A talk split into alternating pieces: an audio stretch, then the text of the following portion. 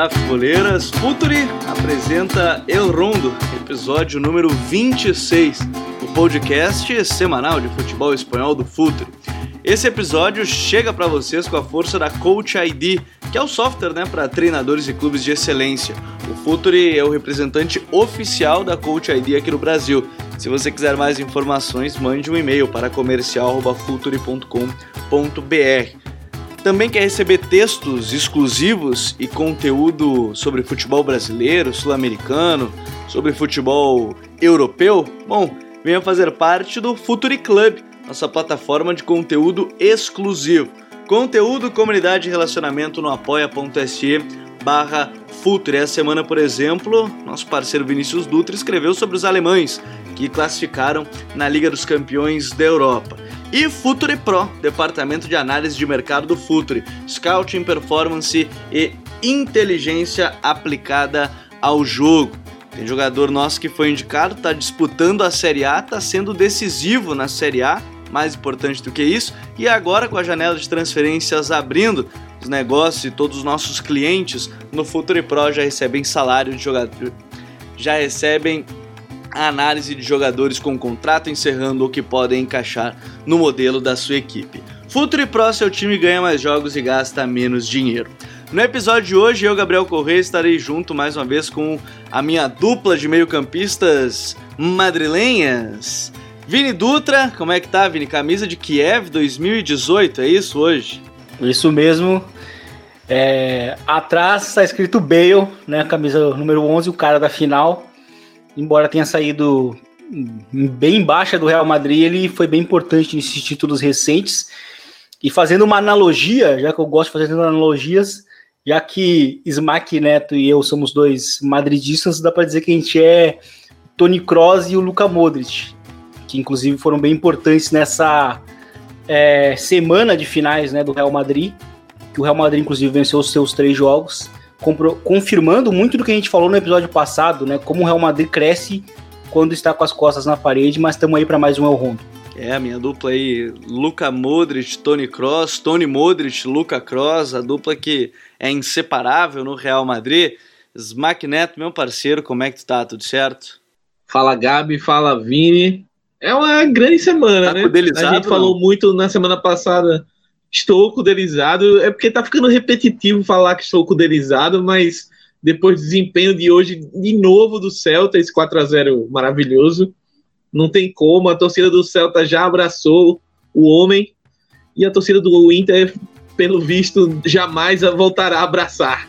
Mas quanto ao Real Madrid, estamos felizes aqui pelo campeonatinho, né? A gente falou muito do campeonatinho semana passada e o Real Madrid confirmou que na hora que está com as costas na parede, o Careca tira da onde não tem e o time consegue dar respostas. É, o Barcelona, por exemplo, venceu por 1 a 0 apertado. O Messi nos últimos dois jogos, se não me engano, contra a Juve e contra o, próprio Levante deu 20 chutes, fez um gol. Enfim, muita coisa que a gente vai poder discutir no futuro, até mesmo no episódio de hoje.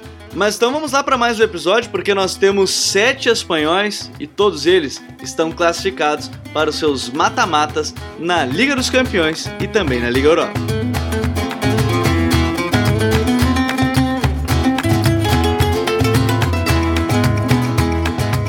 A gente está gravando esse podcast no dia 14 de dezembro. Né? A gente teve o sorteio hoje das oitavas de final da Liga dos Campeões da Europa e da fase de 16 avos da Liga Europa. E em meio a tantos problemas, nós temos aí as sete equipes espanholas classificadas à próxima fase.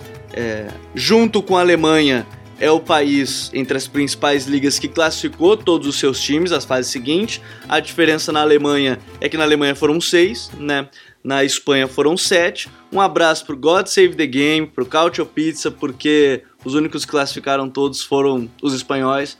Então fica o lamento. Eu não quero zicar porque tem confronto entre espanhóis e ingleses, espanhóis e italianos. Isso a gente deixa depois, para daqui dois meses. Mas nós temos já classificados. Vamos lá. É, o Atlético de Madrid joga contra o Chelsea, um confronto que já foi é, da Recopa Europeia, inclusive, com vitória do Atlético de Madrid, aquele Atlético de Falcão Garcia. Nós teremos também o Barcelona contra o PSG, Neymar versus Messi, Messi versus Neymar. A memória do 6 a 1 mas agora os dois craques em caminhos opostos. Sevilla e Borussia Dortmund, também Atalanta e Real Madrid. Tudo isso na Liga dos Campeões. Já na Liga Europa, nós teremos Real Sociedade e Manchester United. Manchester United que não tem boas lembranças de clubes bascos em Old Trafford, né, numa, se não me engano, em 2013, 2014, vitórias fantásticas do Atlético Bilbao, né, ainda do Lorente, o Muniain muito jovem naquele período. E também, ainda classificado, nosso Granada, que joga contra o Napoli, e também o Villarreal, que joga contra o RB Salzburg. Senhores, vou começar por aí, porque a gente fala muito sobre uma temporada muito complicada, né?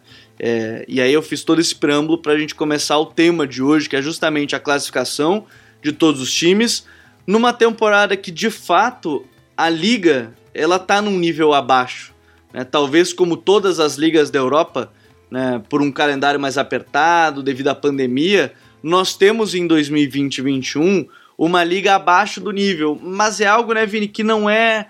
Talvez na Liga Espanhola não é algo dessa temporada. Talvez tenha sido algo que a gente já tem visto, mas que nas competições europeias não tem se refletido. Exatamente.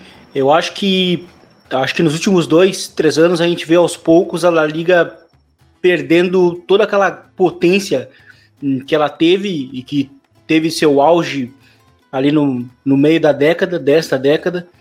É, a La Liga sempre teve a grande, a grande é, vantagem ou a grande diferença em relação às outras ligas que ela era uma liga muito versátil em termos de estilos táticos.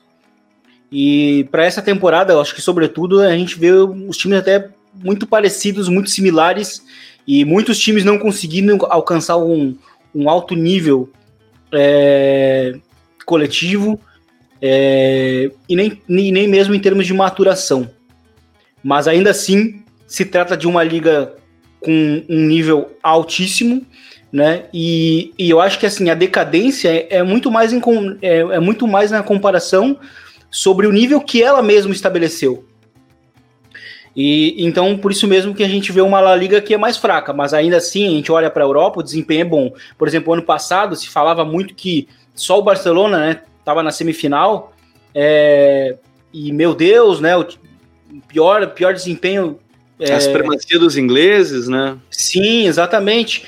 E no fim não se confirmou, porque mesmo num ano muito ruim ainda tinha um espanhol lá. Né? Os ingleses, aquele ano que os ingleses foram, foi só aquele ano, porque no, no, no, no Final Eight também desse ano não estavam aparecendo lá. Então, assim, é, a La Liga ela ainda, é uma, ainda é uma competição muito forte. A gente viu que o, que o, que o Granada fez uma fase de grupos lá na, na, na Europa League muito boa para um time que chegou agora, recém fez a sua melhor campanha na história da La Liga, primeira vez jogando na, na Europa, fez uma campanha muito sólida, né? E tendo que administrar, jogar é, final de semana, meio de semana, todo esse tempo, numa temporada muito maluca. É, La Liga realmente decaiu um pouco, mas esse desempenho, esse 100% de aproveitamento, demonstra que ela ainda é a melhor liga do mundo, né? É, somente a, a Bundesliga que não conseguiu ter um número tão bom quanto, porque o Wolfsburg é, caiu na pré, é, na pré, na, na, na, fase prévia da, da fase de grupos da, da, da, da Liga Europa mas mesmo assim, La Liga 100% demonstra como ela é muito mais forte do que as outras. É, e isso acho que chama atenção, né, Smack? Porque é, querendo ou não, a tal supremacia inglesa, e aqui não é um tom de provocação, mas é que a tendência ela mostra que na última década a Espanha sim de fato dominou. É bem verdade que o Real Madrid foi o, talvez um. Assim, se a gente pegar a última década, são praticamente sete títulos é, de, de, Real Madrid e Barcelona, e aí a gente pode ter aquela discussão, tá, mas e os outros? Ah, onde é que estão os outros? Bom, o, o Atlético na última temporada estava eliminando o Liverpool em Anfield. É, a gente tem aí, a Real será agora tendo futebol que talvez, e, e saiu o sorteio, na Europa se fala na real possibilidade da sociedade eliminar o Manchester United. É, então a gente já vê algo que não é que seja e, e, diminuindo as outras ligas, mas é uma tendência que a Liga Espanhola tem se notabilizado por conseguir conciliar bem a liga com os campeonatos europeus. Exatamente, né, Gabi? E pegando um gancho um pouco do que o Vini estava falando, é, o exemplo do Granada é, traz algumas, alguns ensinamentos. Né? O Granada é um time que vinha da segunda divisão, é, conseguiu fazer uma grande campanha na Liga, chegar à Europa, a uma competição europeia pela primeira vez, e já faz uma campanha como essa, né? O, o exemplo que a gente citou também com relação a, a aos confrontos aí com o inglês, etc esse, esse confronto da sociedade com o United, ele me lembra muito aquele confronto do Sevilha com o United recentemente, que o, o Sevilha eliminou o Mourinho no Old Trafford, e o Mourinho na coletiva depois, oh, vocês estão reclamando aí, mas o Sevilha está acostumado a jogar competição europeia. Eles são campeões da Europa League o direto no, tal. A gente... O, o, jogo no Pizjuan, se não me engano, o DG deve ter feito no mínimo umas seis defesas Sim. quase impossível, né? Sem dúvida. Então, assim, é, é, a Espanha tem, tem essa hierarquia, né?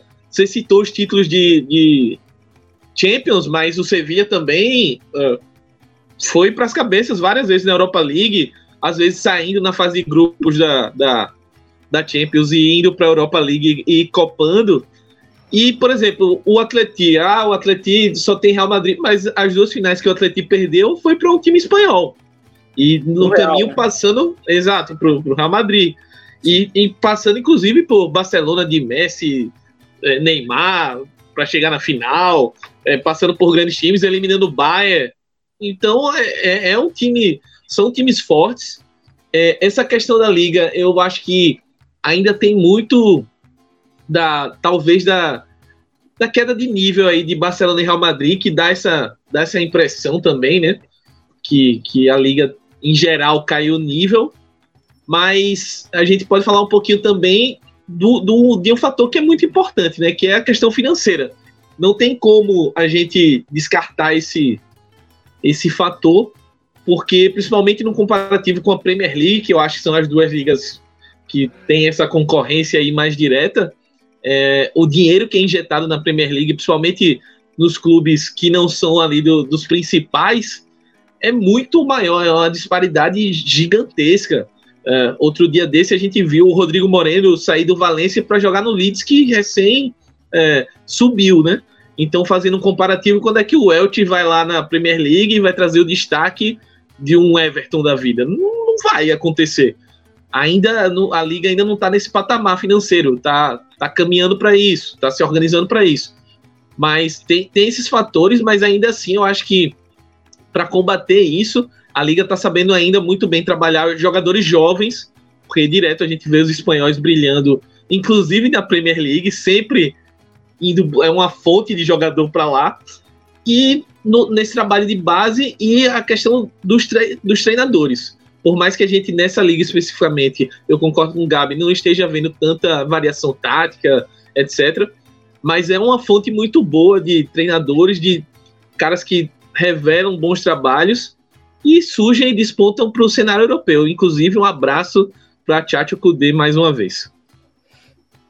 Eu até vou pegar um gancho, porque o desempenho espanhol ele é geral. Ele está nos dois níveis, no mais alto nível e no, no segundo nível, que seria a Liga Europa.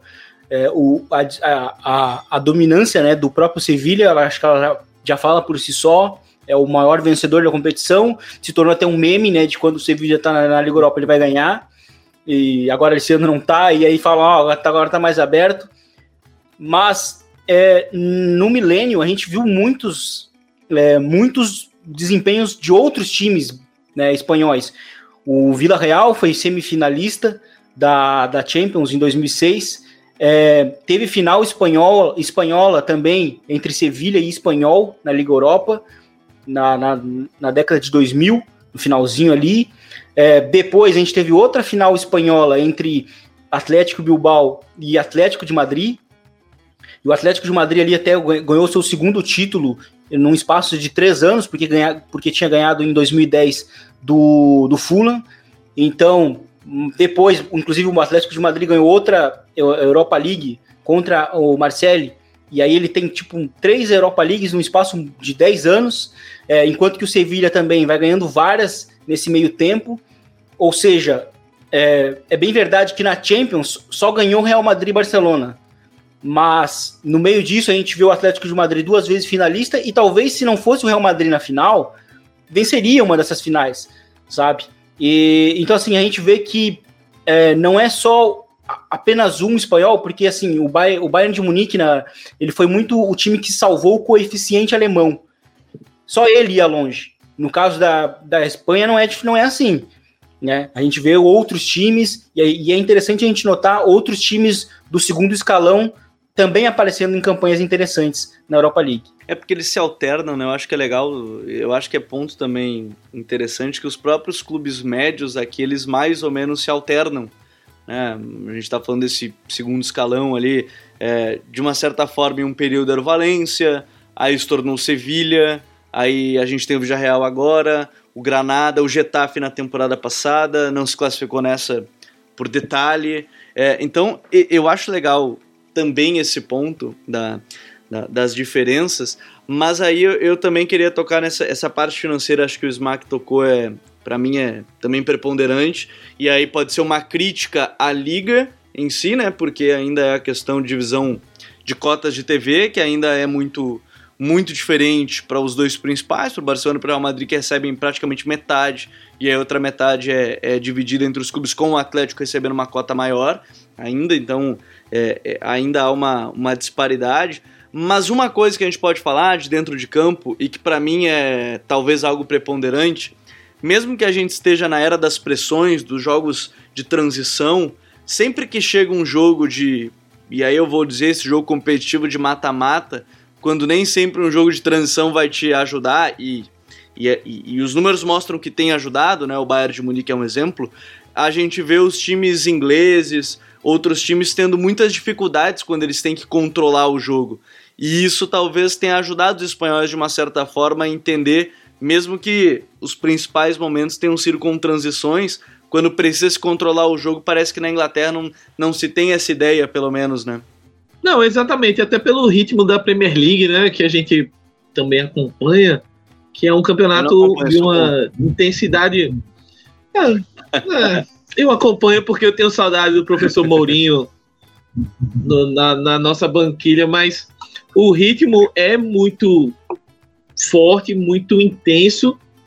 E o, o estilo de jogo que eles adquiriram é esse, né? O próprio Guardiola, para se adaptar ao estilo do futebol inglês, ele acaba tendo que fazer esse tipo de concessão para o estilo dele, que é um estilo mais de posse e tal. Mas eu, eu acredito, assim, que uma coisa que encaixa nisso aí que você estava falando, Gabi, é a questão da qualidade dos centrocampistas espanhóis. Assim, a gente antes da gravação estava até brincando aqui com relação a, a, ao nível de apresentações dessa semana de Modric, é, Kroos e Casimiro, mas é, é um exemplo, né? Assim, todos os times espanhóis podem reparar desses que a gente citou que estão, a gente tem um cara, talvez mais de um, e pô, esse cara aqui, ele é diferenciado, esse cara aqui, ele consegue competir no mais alto nível. A gente pode, inclusive, usar a seleção espanhola como exemplo, assim. Talvez em outras posições, nem tanto, mas pro meio campo tem uma quantidade muito significativa, assim, de grandes jogadores, de caras que podem fazer a diferença no jogo e que eu acho que para esse para essa necessidade de às vezes controlar o jogo, de ter ideia do que fazer com a bola, Uh, eu estava comentando antes da gravação com o Gabi também, uh, o último jogo agora da, da Liga Europa entre Real Sociedade e Napoli.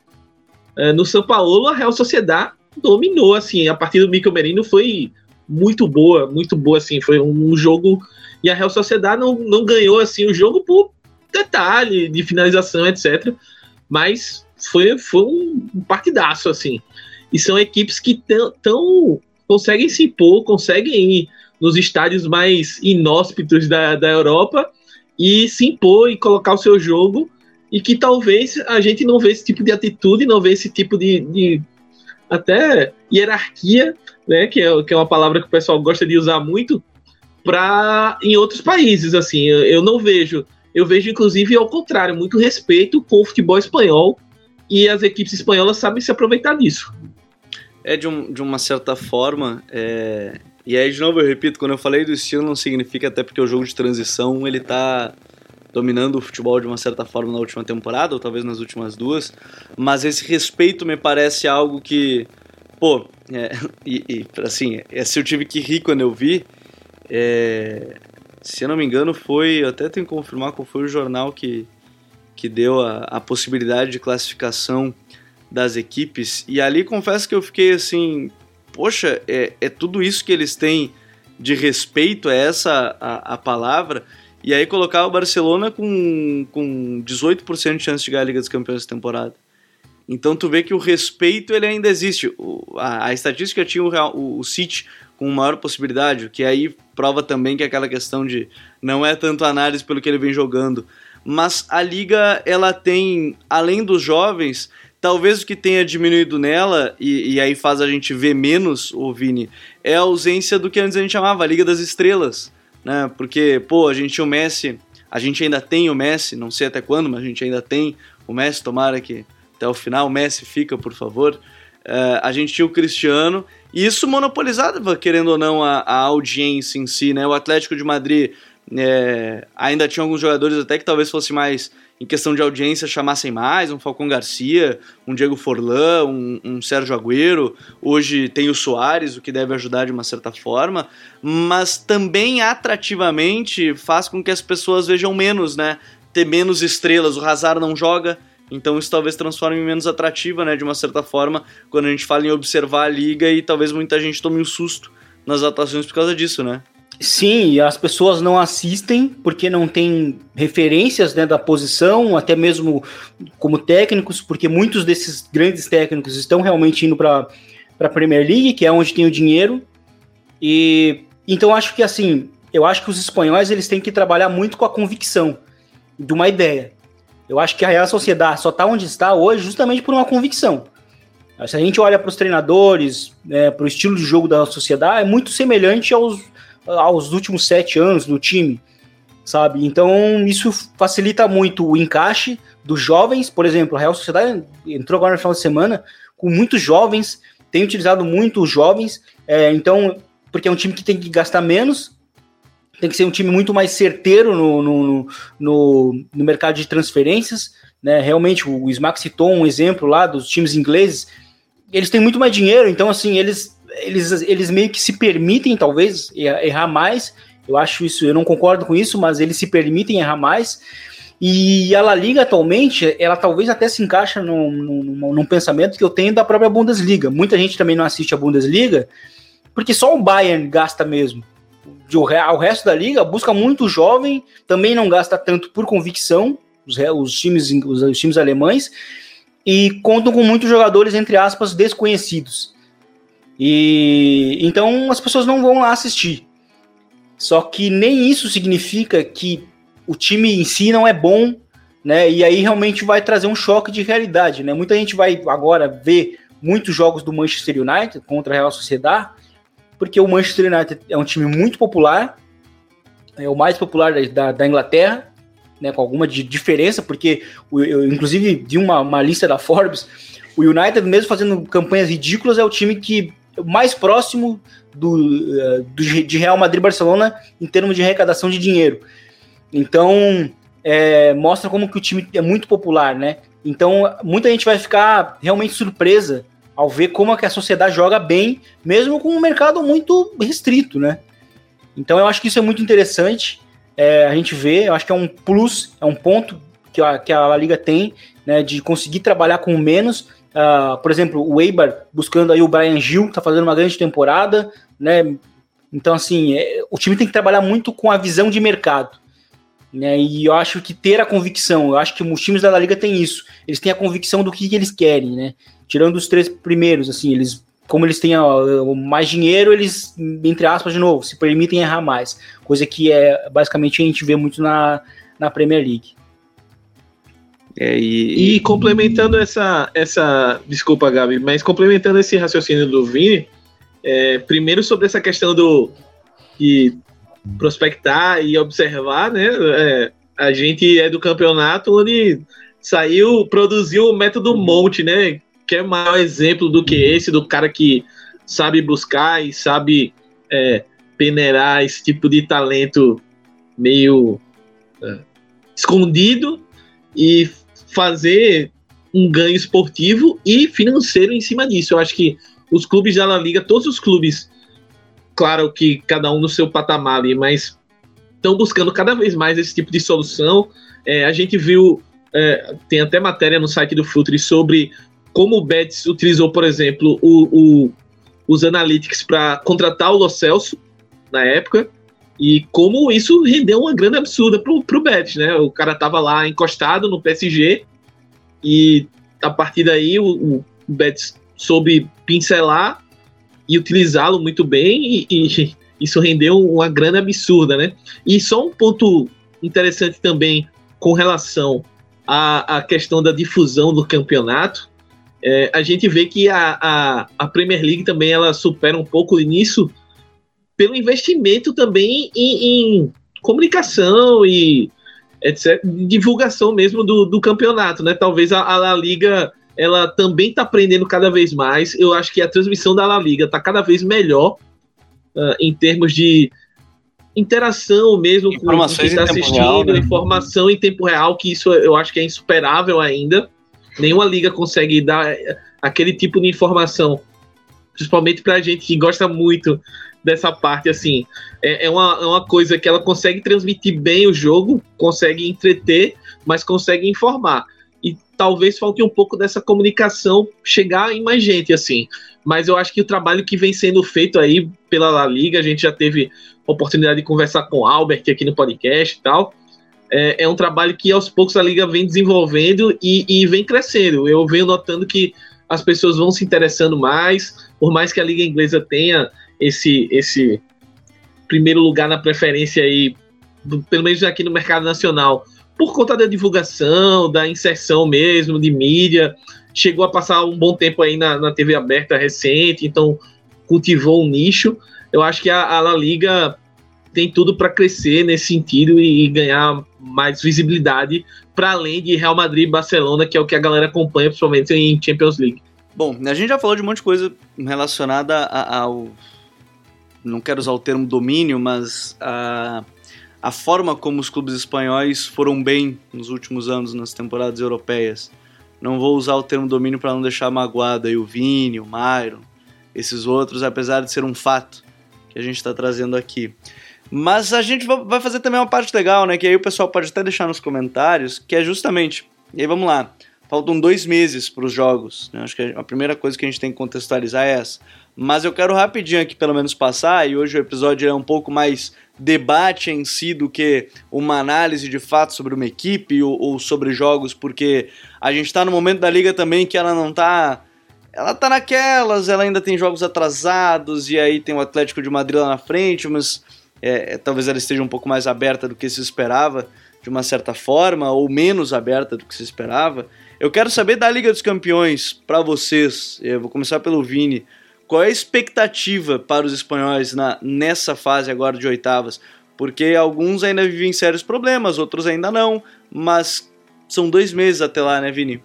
São dois meses até lá e eu não me apresso nem na questão do Barcelona, porque eu lembro que quando o Real Madrid enfrentou o PSG nas oitavas, é, justamente na temporada 2017-2018, no momento do sorteio, o PSG ele era amplo favorito. O Real Madrid tinha muitos problemas na temporada.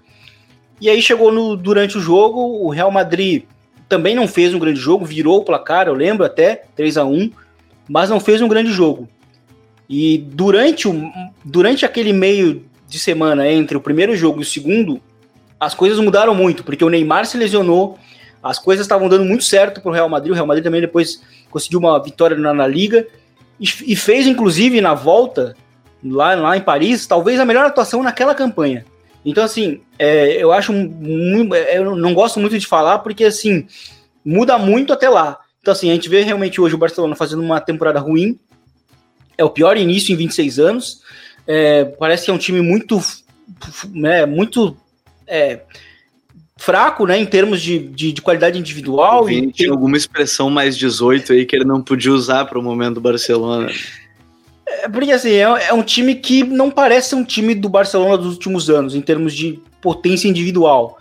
Né? E, e o jovem mais próximo que estava conseguindo entregar isso, que é o Ansu Fati, lesionou. Então é um time muito dependente do Messi, é, de algumas aparições do Griezmann, nesse 4-2-3-1, quando ele joga como 10 ali, mas eu, né, eu não sei se isso vai ser é, vai ser né, suscetível para o Barcelona de, de, durar muito tempo, é, nem mesmo com o Bright White como 9. Vamos ver num, num, num, jogo mais pesado mesmo se vai funcionar, se ele vai conseguir entregar uma boa atuação. O Barcelona ainda tem essas, essas dúvidas. O Barcelona tem problemas defensivos com a ausência do Piquet. Então, é, é complicado. Assim, o Real Madrid vai enfrentar a Atalanta, que é um adversário que, que tende a sempre cair de pé quando, quando, quando perde. Então é um adversário difícil, é, mas que está com a iminência de perder o Papu Gomes, né? Uh, na janela de, de janeiro. A gente tem um Sevilha, por exemplo, o, o, exemplo, o exemplo do Sevilha é o mais claro disso que eu quero dizer. O Sevilha vai, vai enfrentar um adversário que está em crise hoje, que é o Borussia Dortmund. E, e, mas só que até em fevereiro a gente não sabe como é que vai estar o Borussia Dortmund, né? Com, Quem vai ser com, o treinador? É, se, se vai manter o interino mesmo, se ele vai conseguir fazer um efeito Hansi Flick que aconteceu com, com, o, com o Bayern de Munique na temporada passada. Porque assim, o Hansi Flick, interino, só deixou de ser interino em abril, momentos antes da temporada terminar, de, de ser pausada, né, por causa do coronavírus. É, tipo, né, então a gente não sabe como é que vai mudar. A gente tem boas perspectivas hoje para o Sevilha, para o Real Madrid, é, para o Atlético de Madrid, né, contra o, contra o Chelsea.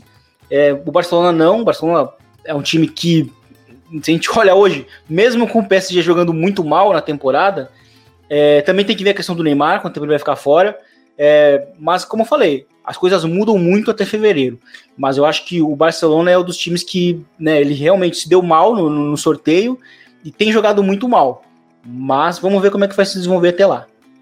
Ô, Smack, e na Liga Europa, hein? Porque a gente tem aí Real Sociedade United, a gente tem aí, de repente, o Granada podendo fazer o crime. Como é que tu vê essa fase? Então, é, são, são três jogos bem enroscados, assim, né? Até mesmo o Villarreal contra o Salzburg é, para quem a, não acompanha tanto, ah, o Salzburg, o time da Áustria, o Villarreal vai passar tal. Mas é, é um time que vem desse projeto Red Bull, que é um projeto muito sério, um projeto muito bem estruturado. É um time que já na Champions passada fez um certo barulho, né? A gente pôde acompanhar aí. Uh, e é um time que pode, pode sim incomodar bastante o time do Villarreal que vem numa temporada de altos e baixos. Né? Com relação ao Granada, olha só, é, é, o Granada vem no, começou meio mal, vem numa fase de recuperação, e esse time do Napoli, ele por enquanto ele não inspira muita confiança assim. Então é, é, é um confronto que tá pro crime. Acho que o Granada pode surpreender e pode, pode conseguir sim uma classificação. E com relação ao, ao, confronto mais midiático, digamos assim, né, a Real Sociedade contra o Manchester United, foi o que eu falei um, um pouco antes. Eu, eu enxergo muito esse confronto como um. fazendo um paralelo com, com aquela eliminação do, do United para o Sevilla, assim. Acho que hoje a Real Sociedade é mais time. É óbvio que é, um elenco mais curto, então a gente tem que ver até, a, a até quando chegar o jogo se o time não vai ter nenhuma grande lesão, né? Nenhuma perda de um, sei lá, um Azabal. Davi Silva vai ser um cara muito importante nesses duelos, porque é um cara que já está acostumado a esse confronto com o United e é um cara que está acostumado ao confronto inglês. Uma coisa que pode pesar para a Real Sociedade foi o que a gente mencionou na temporada passada, que é um time de muitos jogadores jovens, então um confronto desse peso é, é óbvio que pode ser sentido, mas eu vejo pelo, pelo futebol que vem sendo apresentado pelas duas equipes, a gente é, não sabe, né? O Vini citou a situação do Borussia tal, de outros clubes. Por exemplo, o United, a gente não sabe se o Solskjaer vai ser treinador do confronto. Assim, é, do jeito que as coisas estão andando. É muito complicado a gente cravar isso. É, no Napoli, vai saber o que o De Laurentiis pensa. Às vezes ele ah, chega o Gatuso. Então, assim, é muito complicado fazer uma, uma, uma prévia agora, mas pegando esse recorte de hoje, eu acho que é um cenário que pode ser positivo aí para as três equipes espanholas. São confrontos complicados, vale salientar, não tem nenhum, ah, não, vamos passar por cima aqui, mas eu acho que os três são factíveis de, de passar. Sim. É, a gente vai eu ter... acho que sobre até o, o jogo da Real Sociedade e o Manchester, ele é um jogo até perigoso pelo, pelo matchup que tem do estilo do United com o da Real Sociedade. Se encaixa muito com o cenário tático que o Manchester United gosta, né? Que é o de transições. O Manchester United, quando ele não tem as transições, é quando ele encontra muitos problemas.